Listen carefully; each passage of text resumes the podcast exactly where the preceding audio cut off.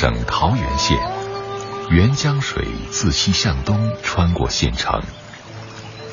明清时期，桃园的木工技艺精湛，被请进皇宫，得名桃源宫。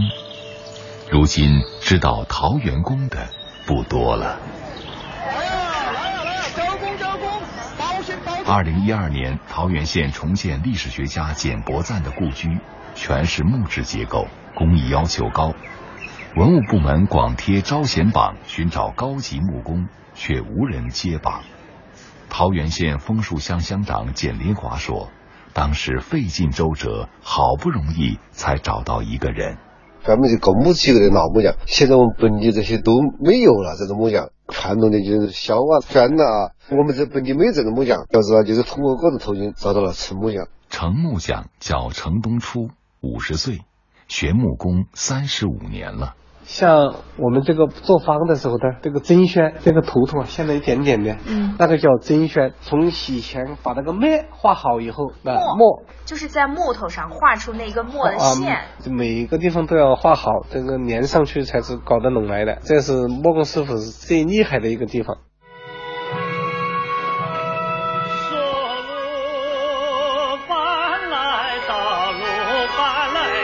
鲁班。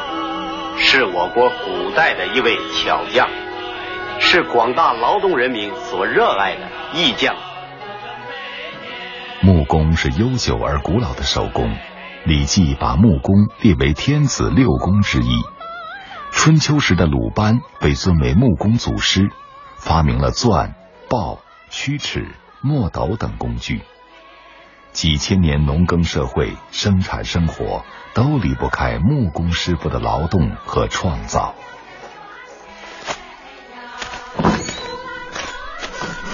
一个体现工艺的地方呢，工艺。程东初的家像是一个木器博物馆。程东初说，他是子承父业，从小就喜欢这一行，十五岁正式拜的师。除了摆弄古建筑。程龙初还擅长木雕，按国家职业标准，他是精细木工。我这个花开富贵呢，是用我们桃园的樟木刻制的，是我们全部用手工雕刻出来的。这个长度呢，大概是两米长，九十几公分宽。另外一件作品，这就是凭着好技术，程龙初在上世纪八十年代，一年到头有接不完的活，月收入九十块。是当时一般工人的三倍。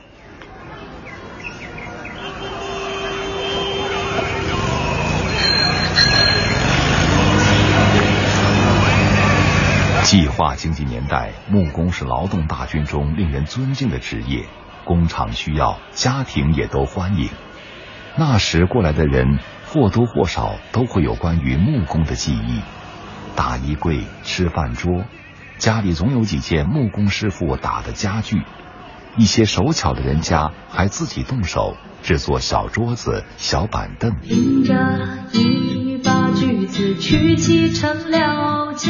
一首名叫《木工老爸》的歌这样唱道：“凭着一把锯子撑起了家，这就是我勤劳善良的木工老爸。”靠着一把斧头养活这个家，这就是我质朴可爱的木工老爸。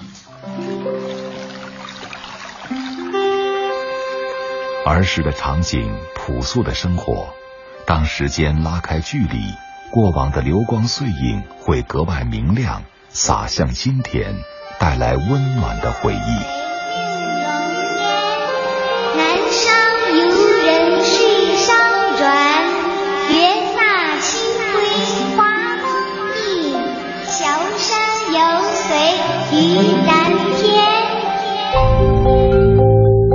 逝者如斯，雾气蒸腾的沅江依旧伴着桃源城。江边程东初的家具厂已开了十多年，如今也招不到工人了。当年的同门也都纷纷转行。程东初发现自己渐渐成了独行者。唯一坚持陪伴他干木工活的是妻子。要老公要还做做点别的事，不然的话生活水平维持下去都困难的。我的师傅，他一共教了几个，但是有的都放弃了。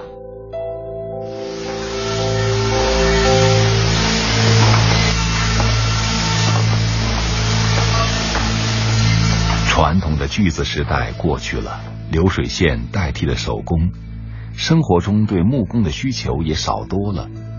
年轻人愿意当大厨、学理发，却不愿沾出力出汗的木工活。像成龙初这样的精细木工，要靠长年累月的锤炼，更是无人问津了。就是像我们像沿海一些像我们这种家具啊，好多都是用机盖制造而成。像在我这里呢，基本上是全靠手工雕刻出来的。我们这些都是全部是实木家具，有些东西是机盖是代替不了的。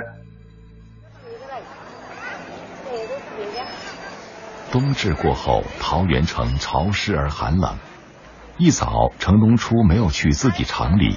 而是带着一份沉甸甸的任务匆匆赶路，他要找当地政府办一所木工学校。我真的想在我们桃园这个地方，我办一个鲁班学校。鲁班这叫鲁班啊，因为我们的祖师爷就是鲁班，我想把这个事传承下去。真的，